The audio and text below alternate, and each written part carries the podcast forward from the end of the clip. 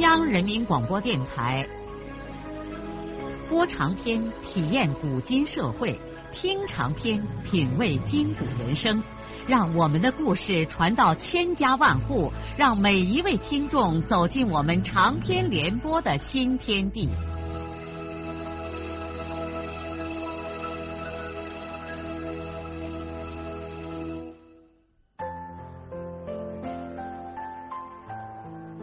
听众朋友，请继续欣赏荣获茅盾文学奖的、由中国文联出版社出版的路遥的长篇小说《平凡的世界》，由李野墨演播。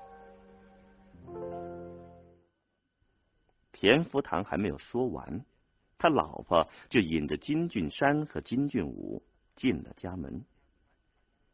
田福堂一看这两个人来找他，就明白是什么意思了。他们的到来，田福堂早就估计到了。福堂客气的让这两个领导人坐下，福堂老婆赶紧给这几个人倒茶递烟。玉婷接过福堂老婆递上的纸烟，没往着点，别在自己的耳朵上说：“哎，福堂气管有病，不能闻烟味。”金俊山正准备点烟，听孙玉婷这么一说。也就不好意思再吸了。田福堂无所谓的说：“不怕，你们吸你们的。玉婷啊，你干脆给咱把海明叫上，咱临时开个支部会，呃，好好商量一下呃军兵的事儿。”孙玉婷马上出门找支委田海民去了。玉婷找来田海民之后，大队党支部的五个成员就都聚齐了。田福堂坐在炕上的被窝里，对坐在脚地上的四个人说：“呃，俊斌同志为革命光荣的献出了自己的生命，咱们大伙儿都很悲痛。咱们开上个支部会，呃，研究一下如何为俊斌同志办丧事儿。”啊，呃，捎带着也考虑一下他的家属待遇问题。军武啊，你是俊斌的亲属，你先提上个看法。看，另外还有什么要求，你也都说出来，咱们尽量让你们满意。金俊武先没有言传。过了一会儿，他才对身边的金俊山说：“俊山哥，嗯，你先说吧。”金俊山看出来金俊武不好开口，就用他自己的口气把金俊武和他哥的那些意思都端了出来，就好像这是他金俊山自己的意见一样。田福堂立刻表态说：“啊啊，这没问题，没问题，彩娥。”今后就按干部家属对待，钱粮由队里给出。至于我金大婶儿，他的一部分口粮，大队也可以包给。另外，我们还要把俊斌当烈士对待嘞，要立上个墓碑，让咱子孙后代都知道他的功劳。安葬前，咱再开个隆重的追悼会。田福堂把刚才孙玉婷的建议原封不动的搬出来，也好像这些都是他自己考虑过的意见。孙玉婷马上又激动的发言说：“哎，我还有个建议，哎，干脆咱们再追认金俊斌同志为中共党员。”大家对这个建议都有点瞠目。年轻的组织委员田海民。委婉的说：“嗯，玉婷叔的心情是好的，可我俊斌哥生前没有写过入党的申请书。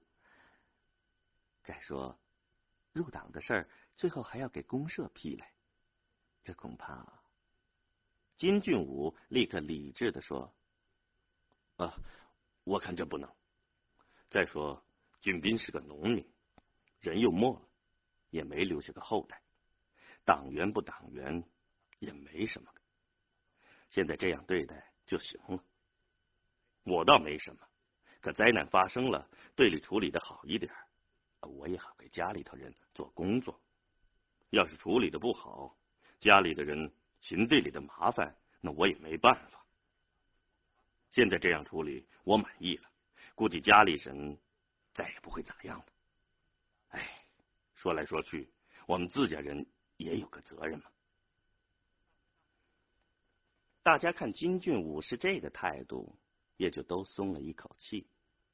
田福堂心里对金俊武说：“哼，我知道不这样，你金俊武不会饶了我田福堂。”但他嘴里说：“俊武的话，我听得很感动。不愧是共产党员嘛，啊，识大体，顾大局吧。”我爬不起来，具体的事儿你们就看着办好了。玉婷给咱准备追悼会的事儿，其他的事儿，君山你就给咱照料上。支部会散了之后，孙玉婷就赶忙出去布置开追悼会的事儿了。金俊山和金俊武又返回到金家湾这边来，领了埋葬的其他事项。中午，从西边田家阁老的山背后突然涌上来一疙瘩黑云彩，云根下面隐约的传来沉重的雷音，乌鸦呱呱叫着掠过闷热的村庄，空气中流布着动荡与不安。村民们抬起头，惊愕的望着天空，纷纷议论道：“这或许是俊斌的死感动了老天爷。”要给焦渴而不幸的双水村撒一点甘霖了。这时候，在庙坪破庙前的空场地上，孙玉婷夫妇二人正领着村里的一些人忙乱的布置追悼会场。妇女主任贺凤英正在和一些妇女挂贴挽帐，已经做好的几个花圈现在放在破庙里的灵柩前。他们并且还为参加追悼会的村民一个人准备了一朵小白纸花。孙玉婷破衫子胸前仅有的两颗纽扣中间别着他给金俊斌写好的悼词，正忙着在一边给石匠们指点打墓碑的事儿。村里几个手巧的媳妇这时候已经聚在金俊海的家里，由金波他妈领料着，在他家的缝纫机上为金俊斌。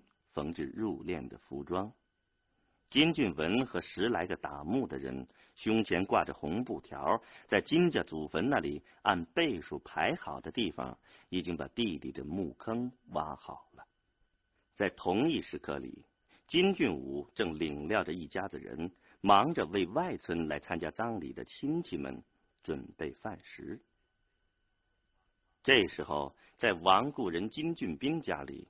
王彩娥他妈正在对女儿说着开导话，彩娥他妈看来心肠很硬，她对彩娥说：“不要哭，自己的身子要紧。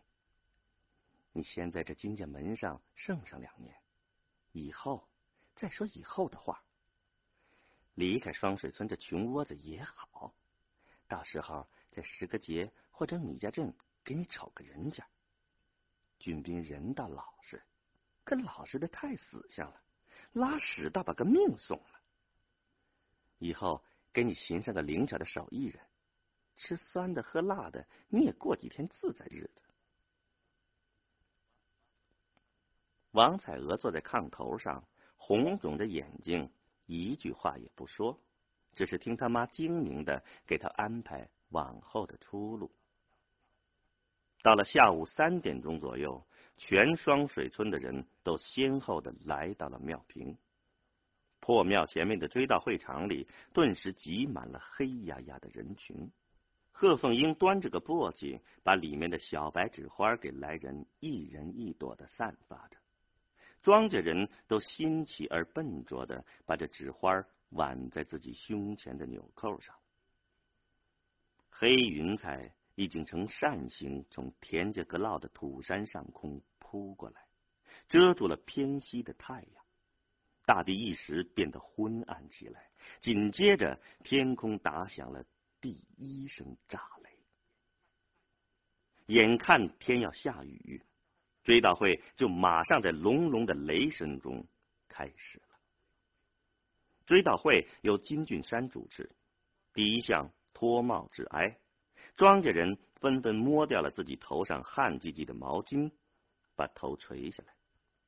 第二项由孙玉婷致悼词，玉婷把胸前别着的那卷纸拿出来展开，走到人群面前念道：“金俊斌同志，为了革命事业，于昨天晚上与我们永别了，享年三十八岁。”孙玉婷的悼词快要念完了的时候。又一声炸雷在人们的头上滚过，惊得人群一阵骚乱。紧接着起风了，狂风卷着尘沙和碎柴烂草，一霎时把天地搅成了一片混沌。追悼会匆匆的进行完仪式，紧接着就赶快起灵。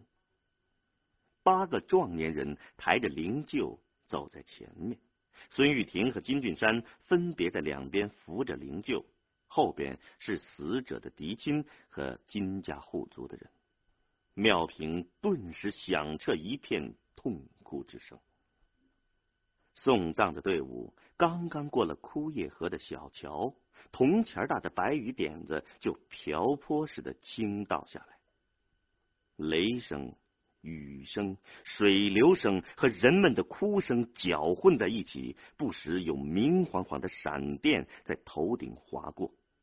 枯叶河和东拉河已经起了水，昏黄的山水呜咽着从大大小小的沟道里奔腾下来，给这个葬礼加添了极其浓重的悲痛气氛。在吃晚饭之前。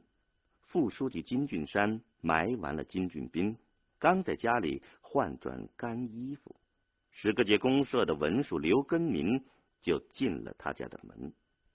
公社已经知道了双水村昨天晚上的偷水事件，白明川和徐志公命令文书刘根民来叫田福堂。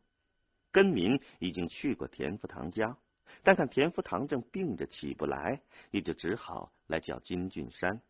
因为不带上一个人回去，他给公社的两位领导交不了差。金俊山知道去公社意味着什么，但他想来想去也没有办法。书记田福堂病了，他自己是副书记，他不去，那叫谁去呢？他没有办法。只好穿了件雨衣，到学校儿子的办公窑里，把自行车推上，跟着跟民冒雨去了石阁街公社。在石阁街公社，白明川和徐志公两个人现在正在等待着双水村大队书记田福堂的到来。今天刚吃完早饭，石阁节大队和罐子村大队的党支部书记就先后的跑到了公社，报告了他们村的水坝被人破坏，坝里所有的蓄水都跑光了的严重事件。罐子村的书记报告说，他们村的一个村民半夜起来上厕所，看见双水村的大型拖拉机从村里开过去，上面还坐了许多拿工具的人。石阁节的书记立刻作证说，他们水坝上面的公路上就是留下了拖拉机停留的痕迹，而且从公路到水坝的地上留下了许多乱糟糟的脚印儿。不久，双水村昨夜灾难性的消息就正式传到公社里来了。白明川对这件事儿非常的气愤，他觉得田福堂做事简直是无法无天了。他和徐志公商量，决定先把田福堂调到公社来。一旦调查清楚事情的真相，就准备严肃的处理当事人。现在，两位公社的领导人在办公室里谈论着这件事儿。白明川靠在办公桌上，对搁揪在窗前长木栏椅上的徐志公说：“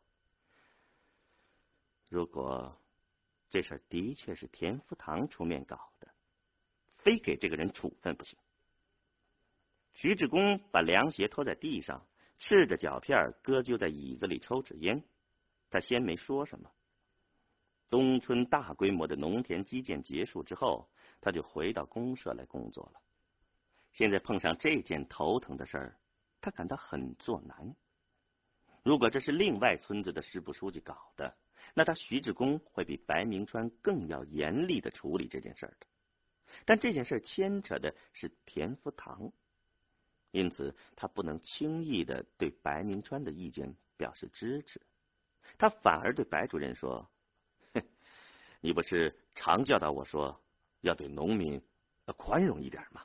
啊，福堂虽说是大队书记，但也是个农民嘛。再说，双水村是咱们石歌节公社农业学大寨的先进典型，福堂的工作一贯积极。”现在犯这么个错误就给处分，那恐怕不合适吧？白明川听徐志公这么一说，就为难的陷入了思忖之中。他对这件事情虽然很气愤，但觉得志公的话也有一定的道理，而且平心静气的想，他作为公社的一把手，也有责任。他为什么没有提早注意到这个问题，而把东拉河的水给沿河的每个村庄都分上一点呢？福堂和双水村的人急了，才干出了这件荒唐事儿。白明川想了一会儿，说：“不给处分也可以，但这件事儿不能三乘两码的就了结。最起码的，福堂要代表双水村支部做上个检查。”要不咱们怎么给石歌节和罐子村解释呢？而且因为这件事儿已经造成了全公社范围的影响，天福堂的检查必须通过有线广播给全公社转播，也让大家都从这件事儿里接受点教训嘛。徐志公同意了白明川的这个意见，因为他知道不这样也不行。再说这办法挺好。福堂虽然做了检查，但是是代表集体检查，这样就不是福堂一个人的责任了。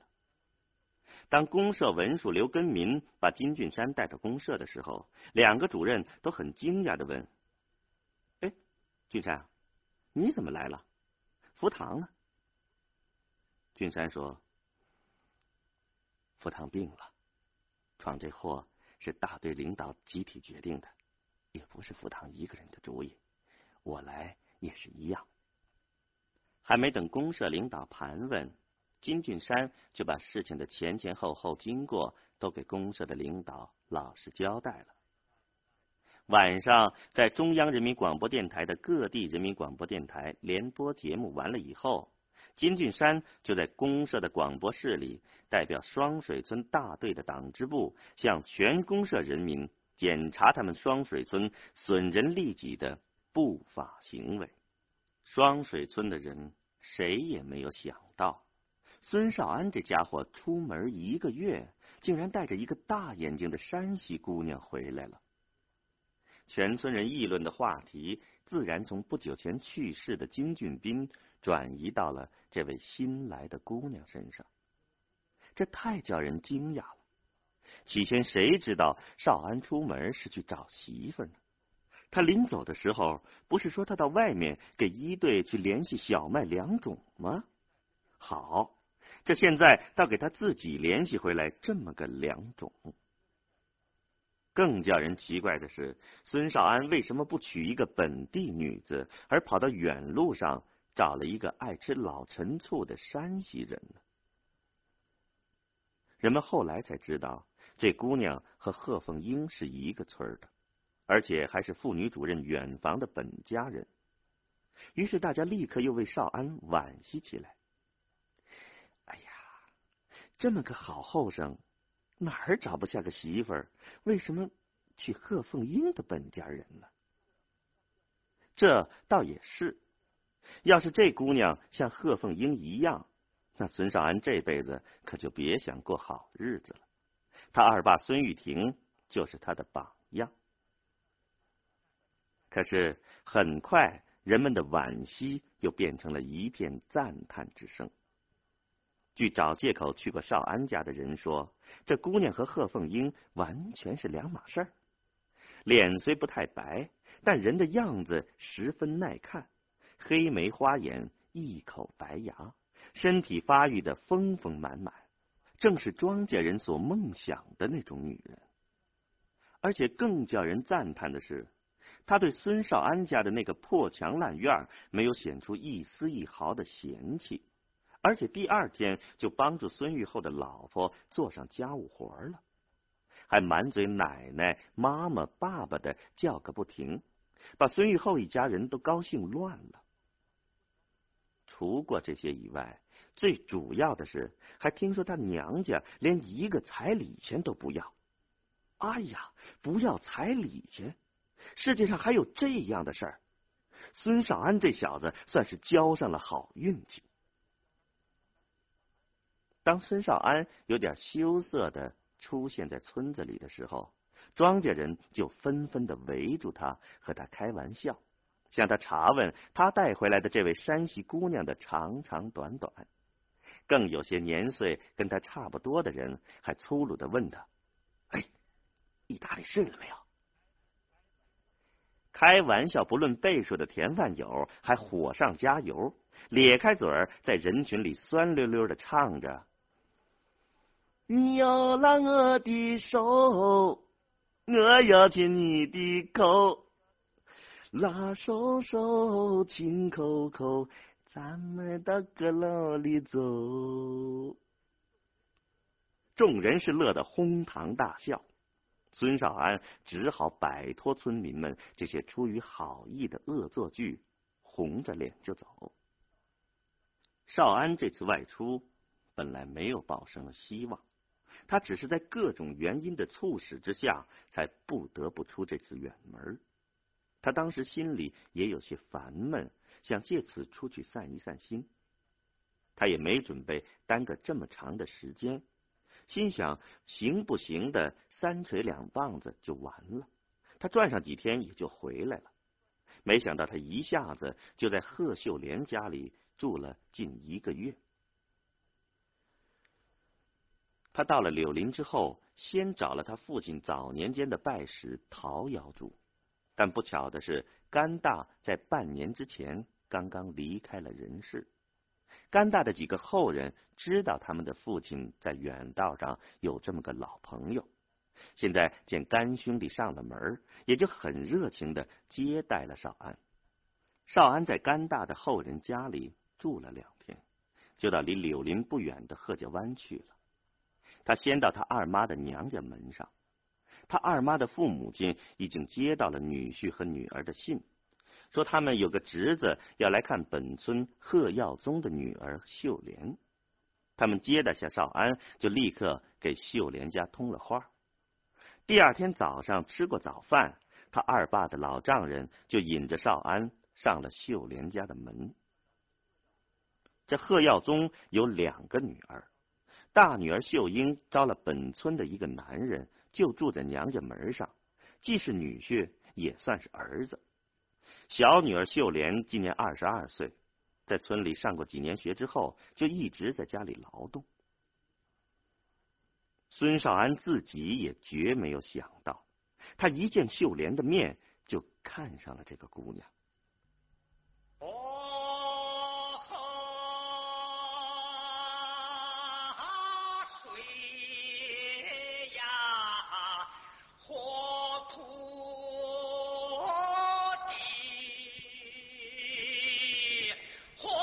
路遥的长篇小说《平凡的世界》今天就播送到这里。您听了以后有什么感想、体会和建议？欢迎来信告诉我们。来信请寄中央人民广播电台听众工作部，邮政编码幺零零八六六。请明天继续收听。节目编辑叶咏梅。